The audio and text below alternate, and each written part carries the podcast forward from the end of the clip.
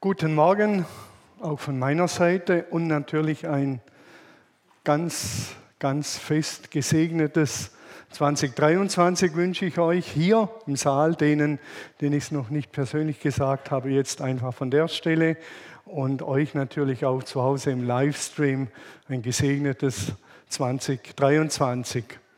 Das beinhaltet alles normalerweise Gesundheit und Durchtragen.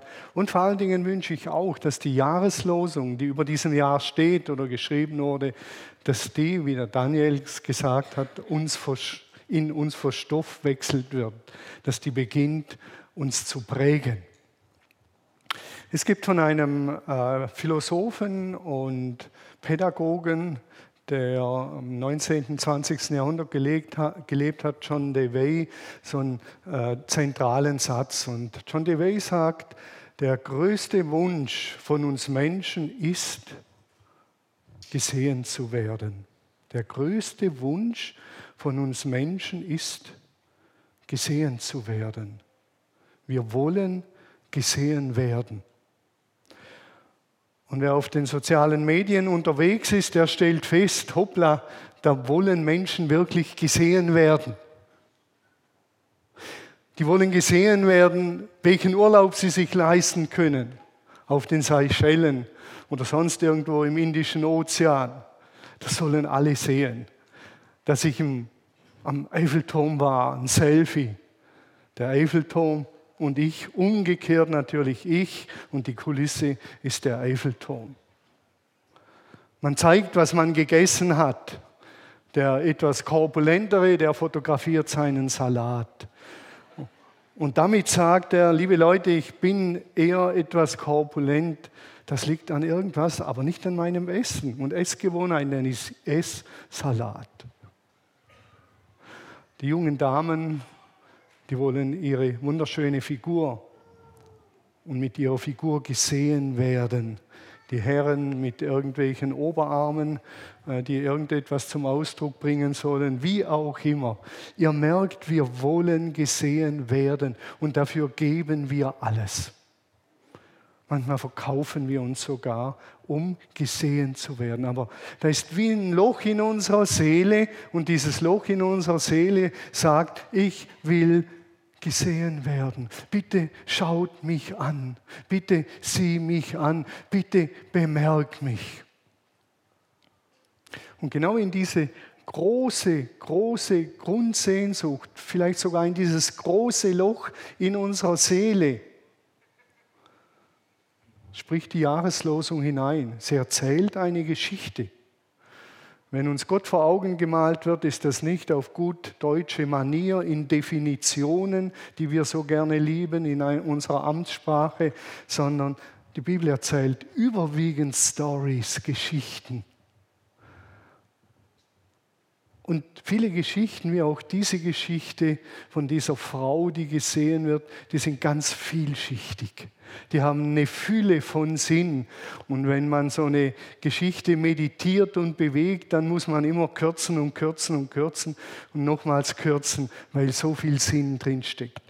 Und so tauchen wir ein in diese Geschichte von äh, einer Magd, von äh, Hagar heißt sie. Hagar bedeutet die Fremde oder die Geflohene, die mit Abraham und dessen Frau Sarah unterwegs war. Sarah, die Frau von Abraham, die war kinderlos. Wörtlich heißt dort, ihr Leib war verschlossen. Sie konnte keine Kinder kriegen. Und keine Kinder kriegen war in der damaligen Zeit eine mittlere Katastrophe. Es war ein ganz großer Makel.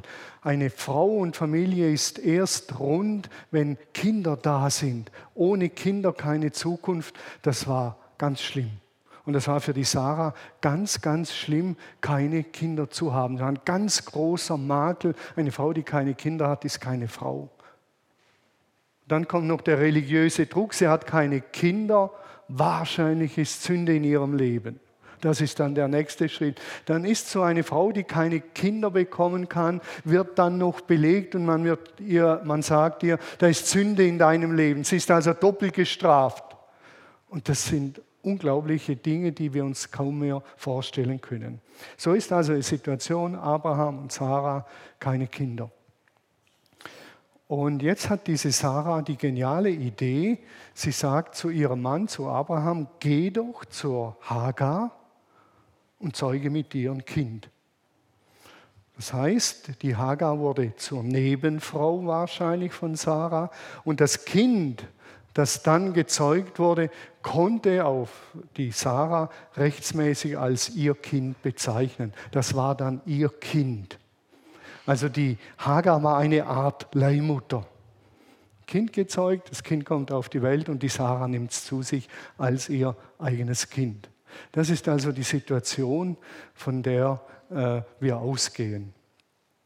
Und dann kommt das Ganze natürlich so, wie es kommen muss und so, wie es, wie es sich entwickelt. Ähm, die Sarah und Abraham, die hatten ja die große Verheißung, dass Gott ihnen Kinder schenken wird, so zahlreich wie die Sterne am Himmel. Das war die Verheißung. Aber die Sarah und Abraham, die, die haben gedacht, diesem Gott müssen wir ein bisschen nachhelfen. Dem müssen wir auf die Sprünge helfen. Ich glaube, der kriegt es nicht mehr hin. Also gehen wir diesen Weg, wir können es nicht abwarten. Vielleicht hat er es auch so gedacht, mit dieser Leihmutter, mit dieser Frau ein Kind zu zeugen. Wer weiß. Und so machen sie sich eben auf den Weg. Und das, sie wollen Gott nachhelfen. Und das erleben wir ja auch immer wieder. Manchmal bekommt man einen Impuls, einen Input, vielleicht sogar eine Verheißung. Und dann will man Gott auf die Sprünge helfen. Man kann es nicht abwarten, wann der Zeitpunkt ist. Aber die Verheißung ist klar, die ist da. Die Zusage ist da. Es wird so kommen. Aber wir können es nicht abwarten. Ich habe mich erinnert, als wir hier vor 30 Jahren im alten Saal noch waren, da kam so ein Impuls, ein klarer Impuls von Gott. Es war Mitte der 90er Jahre.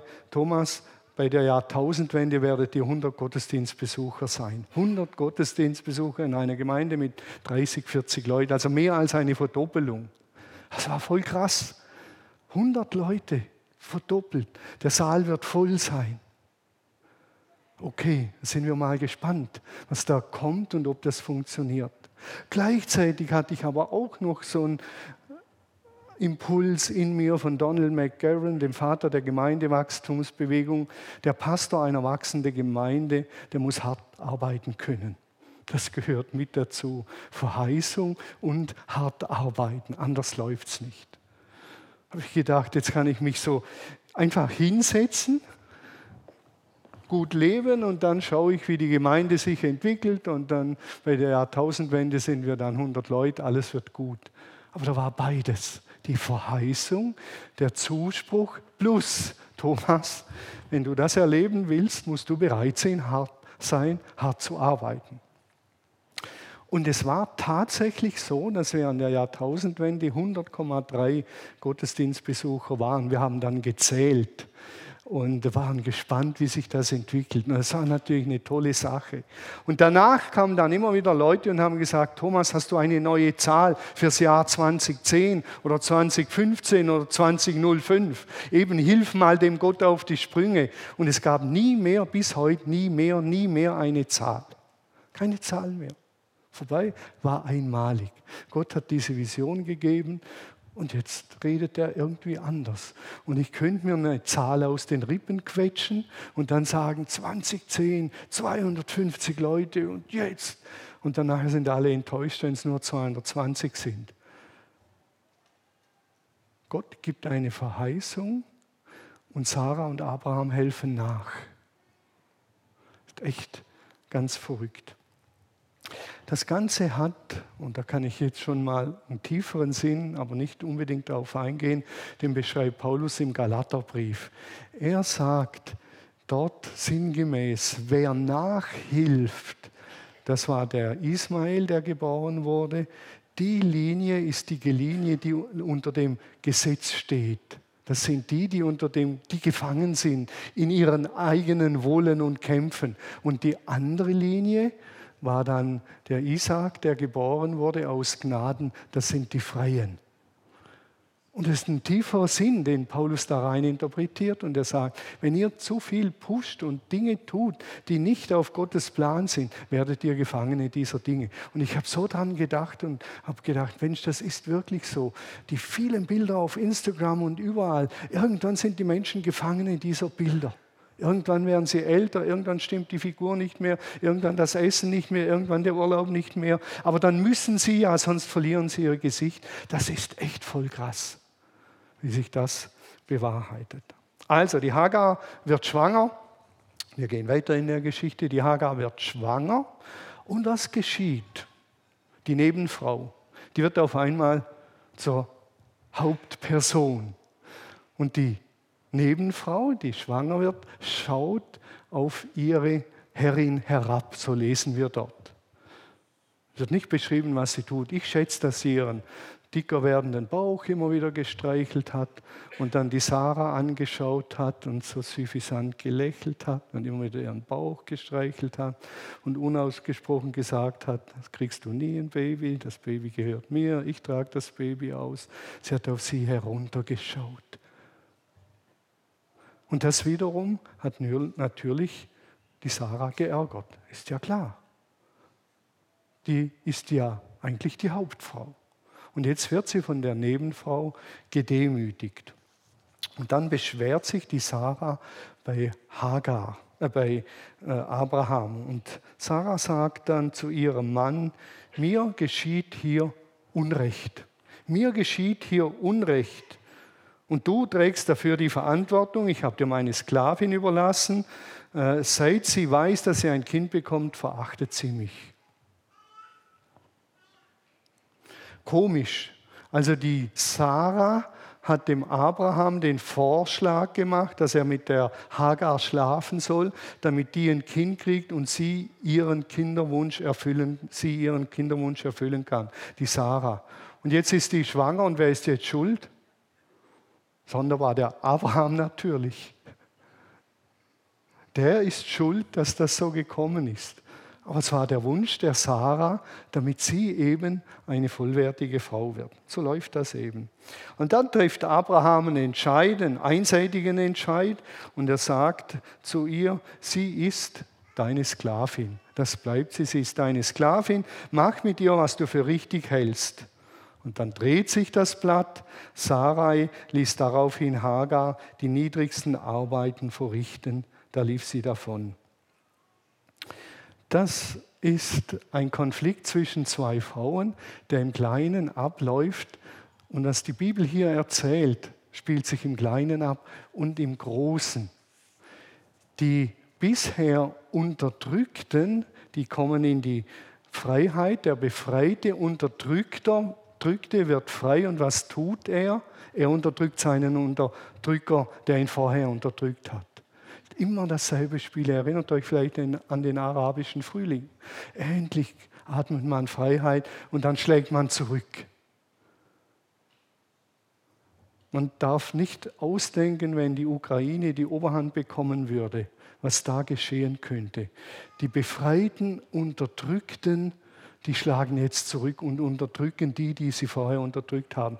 Und so halten wir dieses Rad der Gewalt endlos am Laufen. Endlos, endlos, endlos, endlos. Spielt sich im Kleinen ab wie im Großen. Die Geschichte ist eine Geschichte für die ganze Welt und für den Einzelnen. Und jetzt mal eine kleine Schleife, auch wenn das nicht unbedingt hierher gehört, aber das finde ich so faszinierend. Jesus Jesus unterbricht genau diese Schleife. Jesus, der Opfer war und Opfer wurde, wird ins Grab gelegt. Er ist Opfer, er wird getötet von den Menschen, wird ins Grab gelegt und dann wird er auferweckt. Und was tut er? Er schafft keine neuen Opfer. Er schafft keine neuen Opfer sondern er geht einen völlig anderen Weg, den Weg der Versöhnung, den Weg der Wiederherstellung. Und wenn nur diese eine Passage die Welt und wir Christen begreifen würden, wird es völlig anders aussehen auf dieser Welt. Aber wir spielen das Spiel von Hagar und Sarai bis heute. Sobald der Unterdrückte Freiheit bekommt, unterdrückt er den, der ihn vorhin unterdrückt hat. Und Jesus hat hier ein Exempel statuiert. Der Allherrscher von allem wird zum Opfer, wird auferweckt. Und normal wird er jetzt beginnen, die, die ihn getötet und unterdrückt haben, auch zu malträtieren. Das wäre der normale Gang. Und er geht einen völlig anderen Weg. Den Weg der Geistausgießung, der Erneuerung, der Transformation. Aber wir fahren, die meisten fahren, auch viele Christen leider, immer noch auf der Schiene von Hagar und Sarai. So viel zum einen. Das ist das Umfeld dieser Geschichte von diesem Gott.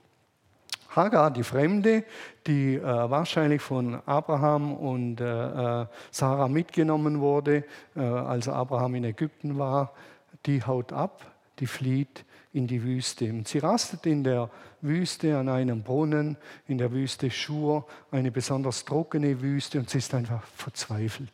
Sie ist am Ende, sie ist einfach fertig. Sie kauert wahrscheinlich nur noch am Boden und jammert vor sich hin und sagt wahrscheinlich, ich mag nicht mehr, ich kann nicht mehr, so ein Elend, so eine Scheiße, es ist vorbei.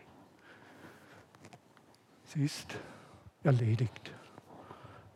Diese Hagar ist am Ende. Und dann lesen wir, da kam der Engel des Herrn zu ihr und fragte sie, Hagar, Sklavin Sarais, woher kommst du, wo, wohin gehst du? Er spricht sie an, er spricht sie freundlich an. Woher kommst du? Wohin gehst du? Er spricht sie mit Namen an. Ist verrückt. Da kommt ein Fremder zu ihr, der Bote des Herrn, und er ist der Wissende. Der weiß, wie sie heißt, und er spricht sie an. Und sie gibt ihm dann eine vertrauende Antwort. Das hat irgendwo Vertrauen geweckt, weil er sie so freundlich, wohlwollend angesprochen hat. Und sie sagt, ich bin meiner Herrin davongelaufen. Ich bin einfach abgehauen. Ich bin abgehauen. Ich hatte keine Lust mehr. Ich wollte nicht mehr, ich konnte nicht mehr. Und jetzt kommt die Antwort des Engels. Und die überliest man gerne. Denn die ist so unbequem, so heftig, so doof eigentlich und man erwartet sie nicht. Und der Engel sagt einfach zu ihr, da sagte der Engel, geh zu deiner Herrin zurück und ordne dich unter. Muss man sich vorstellen, die ist in der Wüste, die ist verzweifelt, die ist geflohen, die will nicht mehr, die kann nicht mehr, die wird gepiesagt, heute würde man sagen gemobbt, und dann sagt der Engel zu ihr, geh zurück zu deiner Herrin, ordne dich unter. Ich weiß nicht, wer es gesagt hat. Ich gehe stark davon aus, dass er nicht gesagt hat, geh zurück zu deiner Herrin und ordne dich unter. Wahrscheinlich hat er gesagt, Hagar, geh zurück zu deiner Herrin und ordne dich unter. Das ist der einzige Weg, den es gibt. Das ist dein Weg. Aber ich finde es heftig. Also wenn wir die Jahreslosung mitnehmen, du bist ein Gott, der mich sieht in meiner Not, dann müssen wir die Ohren spitzen. Denn das gehört mit zu dieser Jahreslosung dazu. Sarah und Abraham, die hatten ja eine große Verheißung, nämlich, ich habe es gesagt, die Verheißung, dass sie Kinder bekommen. Und jetzt bekommt, und das ist wichtig in diesem Zusammenhang, diese Hagar, die an diesem Brunnen ist, verzweifelt ist, auch eine Zusage. Und ohne diese Zusage können wir den Satz, geh zurück zu deiner Herrin, nicht verstehen, dann sonst wäre er brutal hart. Und der Engel sagt, der Herr wird dir so viele Nachkommen geben, dass sie nicht zu zählen sind. Du wirst einen Sohn gebären und ihn Ismael nennen. Und Ismael heißt, Gott hört. Gott hört. Denn der Herr hat deinen Hilferuf gehört. Ein Mensch wie ein Wildesel wird er sein. Man könnte auch sagen, ein Wildmensch, ein wilder Mensch. Im Streit mit allen und von allen bekämpft. Seinen Brüdern setzt er sich vors Gesicht.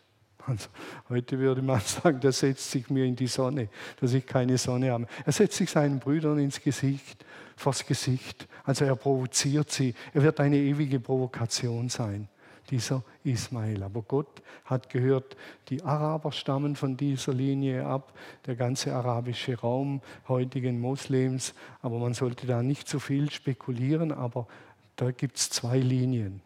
Und alle Religionen gehen letztendlich auf Abraham zurück. Und dann, dann wird erzählt in dieser Geschichte, wie Gott einen Namen bekommt. Gott bekommt in dieser Geschichte einen Namen. Und Namen sind in der Bibel nicht einfach Namen, sondern die haben Bedeutung. Das sind Charakterzüge, das sind Wesenszüge. Name ist Programm in der Bibel. Der Metzger der ist ein Metzger. Das ist klar. Und der Bauer ist ein Bauer. Und der Georgu, der Weinbauer, ist ein Weinbauer. Das war klar. Und jetzt gibt diese Hagar nach diesem Gespräch Gott einen Namen. Hagar rief, habe ich wirklich den gesehen, der mich anschaut? Und sie gab dem Namen, dem Herrn, der mit ihr gesprochen hatte, den Namen, du bist der Gott, der mich sieht. Du bist der Gott, der mich sieht oder du bist der Gott, der mich anschaut. Das bist du. Das war wie ihre Erleuchtung. Aber nicht umgekehrt, ich gebe jetzt Gott einen Namen und dann ist er so, das sind seine Wesenszüge, das ist sein Charakter, sondern das kommt aus einer Erfahrung heraus. Die Erfahrung, die sie gemacht hat, die sagt ihr, jetzt habe ich den gesehen, der mich anschaut. Wir drehen das manchmal um. Wir denken, ich gebe jetzt Gott einen Namen, eine Eigenschaft und dann ist er so. Du bist der Großzügige und dann sagt er, super, das hast du wirklich schön gesagt, Sandra, jetzt bin ich auch großzügig zu dir. Es läuft andersrum. Wir machen eine Erfahrung mit diesem Gott, eine gewaltige Erfahrung und dann bekommt er den Namen, du bist der Gott, der mich anschaut. Du bist der Barmherzige, du bist der Großzügige. Wenn ich manchmal bete und sage, Herr, sei barmherzig, und dann ist wie wenn Gott mich fragt und sagt, Thomas, wieso betest du, ich soll barmherzig sein? Du weißt doch, ich bin's. Oder wenn ich bete und sage, Herr, sei im Gottesdienst anwesend, dann sagt er, Thomas, du, du weißt, ich bin da, aber was ist dein Wunsch? Dann sage ich, dass du Menschen berührst, dass Menschen von deiner Liebe berührt nach Hause gehen. Das wünsche ich mir. Es ist ein komisches Gebet, wenn ich sage, Gott, ich bitte dich, dass du da bist. Ja, dann ist er da. Da, halt, da. Ist das alles, dass er einfach da sitzt und das war's? Und sie gibt ihm den Namen, du bist der Gott, der mich anschaut. Und die Benennung des Namens, und das ist fürs Lobpreisteam wichtig, die Benennung des Namens ist Gebetsanrede und Gottes Lob. Indem sie den Namen ausspricht, lobt sie Gott. Du bist der Gott, der mich anschaut. Du, sagt sie, du bist der Gott, der mich anschaut. Das ist Gottes Lob. Du bist ein Gott, der sieht. Das bist du. Deinen Namen will ich loben, deine Eigenschaft, dein Wesen will ich loben. Und hier geschieht etwas, dass Erde und Himmel sich berühren und das erdeberührende Handeln Gottes erreicht diese Hagar und das erlebt sie. Hinter dem Wort, du bist ein Gott, der mich sieht, da steckt auch eine Fülle von Sinn. Ist ein Gott, der mich ansieht. Und in dem Wort ansehen, da steckt ganz viel drin. Ich sehe den Michael vor mir. Der Michael ist ein in dem Moment angesehener Mensch, von mir angesehen. Und ihr kennt das, es gibt angesehene Menschen. In äh, Ernst heute ist der Daniel ein angesehener Mensch. Er wird wahrgenommen, er wird angesehen. Wenn Gott uns ansieht, dann sind wir angesehene Menschen. Und ein höheres Ansehen, als von Gott angesehen zu werden und von ihm Angesehenheit zu bekommen, gibt es nicht. Dietmar, du bist ein von Gott angesehener Mensch. Und dein Ansehen kommt letztendlich davon, dass Gott dich ansieht. Da steckt so viel drin.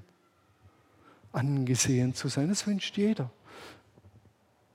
Und angesehen zu sein von einer großen Persönlichkeit, das hat was. Der hat mich angesehen, als ich auf dieser Veranstaltung war. Der hat mich wahrgenommen, der hat mich angesehen. Was hier geschieht, ist unglaublich schön. Angesehen sein. Jeder von uns hat die Sehnsucht, John DeWay hat es gesagt, gesehen zu werden. Und wenn wir gesehen werden, sind wir angesehen und dann sind wir Angesehene. Ihr kennt das aus dem Zwischenmenschlichen, wenn es knistert im Gebälk und dann redet man miteinander und dann schaue ich haarscharf am Daniel vorbei und dann rede ich mit ihm, aber ich schaue ihn nicht an, ich gebe ihm nicht Ansehen und ich gebe ihm nicht Würde. Das verweigere ich ihm und das tut extrem weh. In unserer Ehe, wenn sowas ist, das tut weh. Und Gott sagt, ich sehe dich an, ich gebe dir Ansehen, Andi. Und der Ausruf wäre Gebetsausruf, das Gotteslob. Du bist der Gott, der mich ansieht, der mir Ansehen gibt, dass ich Mensch sein und werden darf. Halleluja, Amen dazu. Ich bin so dankbar, dass ich von dir angesehen bin. Ist eine Fülle, was da drin steckt.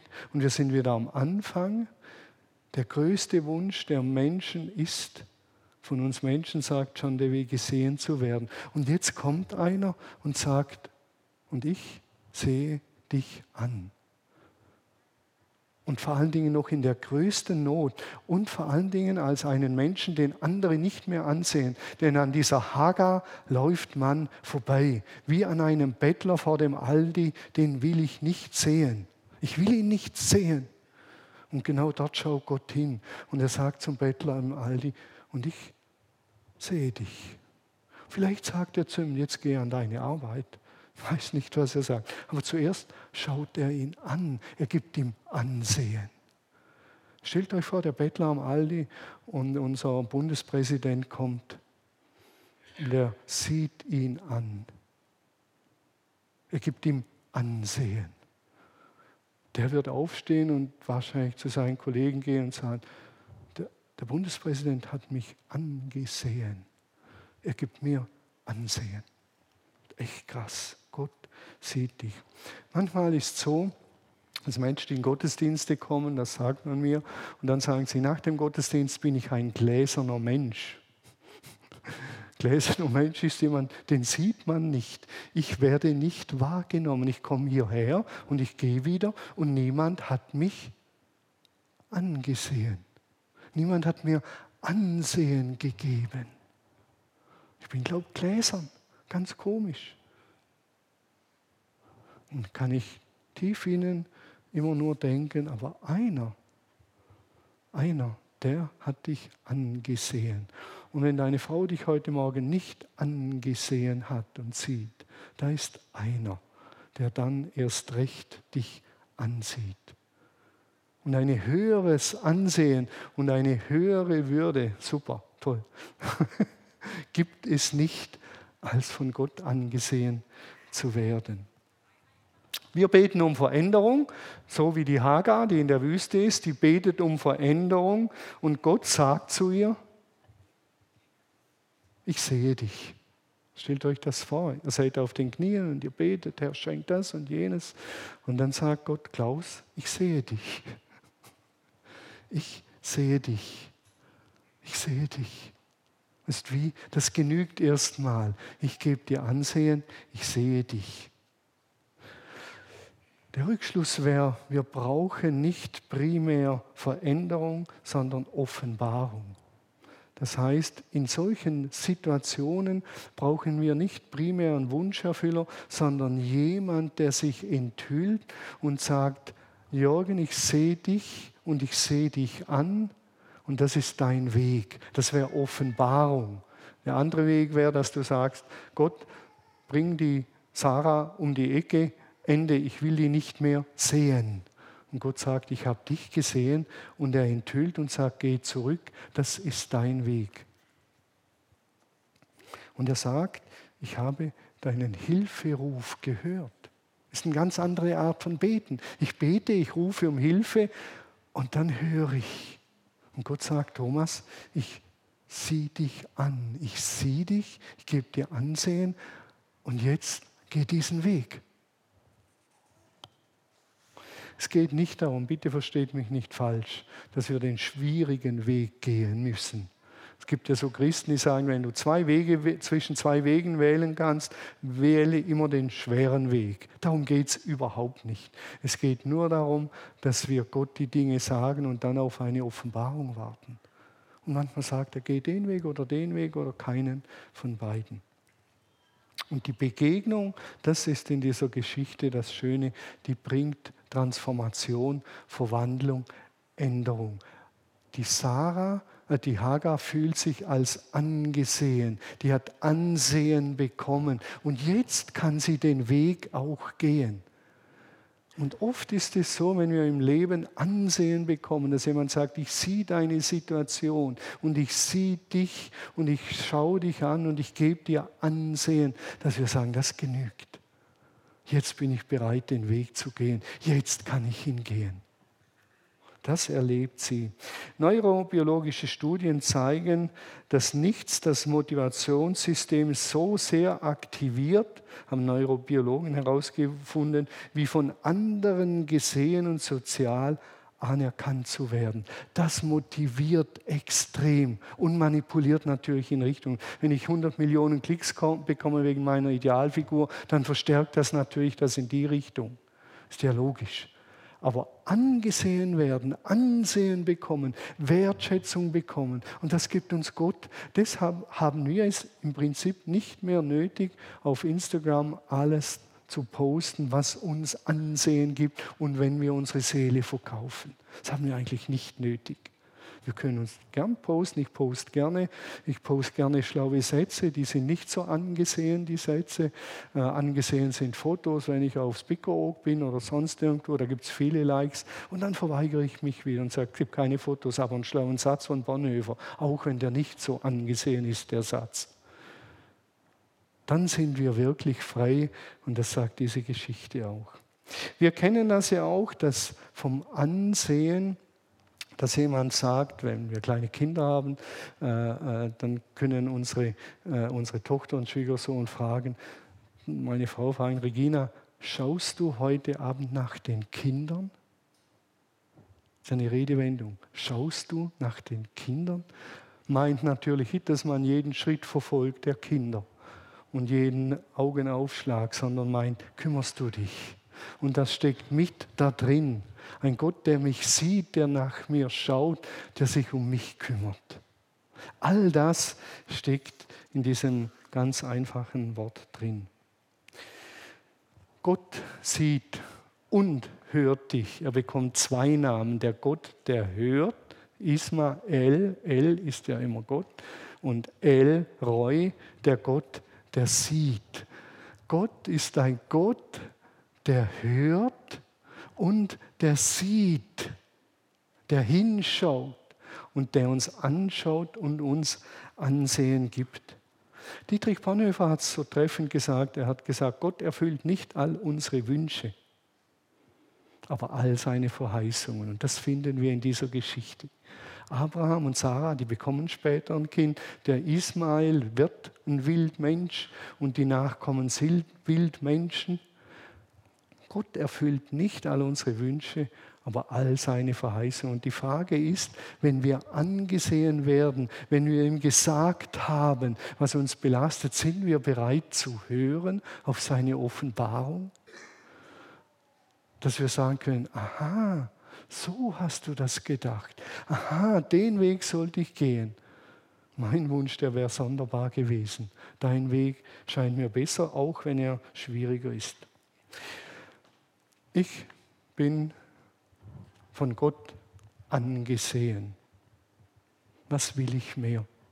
Was will man mehr, als von Gott gesehen zu sein, Ansehen von ihm zu bekommen? Gibt es irgendetwas, das wertvoller wäre? Drei Namen bekommt er und das ist Gotteslob und Gebetsanrede. So kann man beten und sagen, Herr, du bist der Gott, der mich sieht. Jetzt lege ich dir mal meine Dinge hin, denn ich weiß auch, du bist der Gott, der hört. Das ist Gottes Lob, ein Gott, der hört. Ein Gott, der sieht, der uns ansieht, der uns Würde verleiht, der sich um uns kümmert und ein Gott, der unseren Hilferuf hört. Und dann gibt es am Schluss noch einen dritten Namen, der hier ausgeteilt wird. Äh, das ist der Name des Brunnens. Darum nennt man jenen Brunnen Beerlahoi, Beerlahai Roy, Brunnen des Lebendigen, der mich anschaut. Und das hat eben auch eine Bedeutung. Der Brunnen bekommt einen Namen, dass alle Generationen bis heute, die an diesem Brunnen vorbeigehen, erinnert werden. Gott ist ein Gott, der mich sieht der hat an diesem Brunnen Hagar gesehen. Es braucht diese Erinnerungsorte, es braucht diese Erinnerungsmomente, sonst vergessen wir es wieder. Und jeder, deshalb bekommt der Brunnen diesen Namen, jeder, der an diesem Brunnen vorbeiläuft, der weiß, das ist der Ort, an dem Gott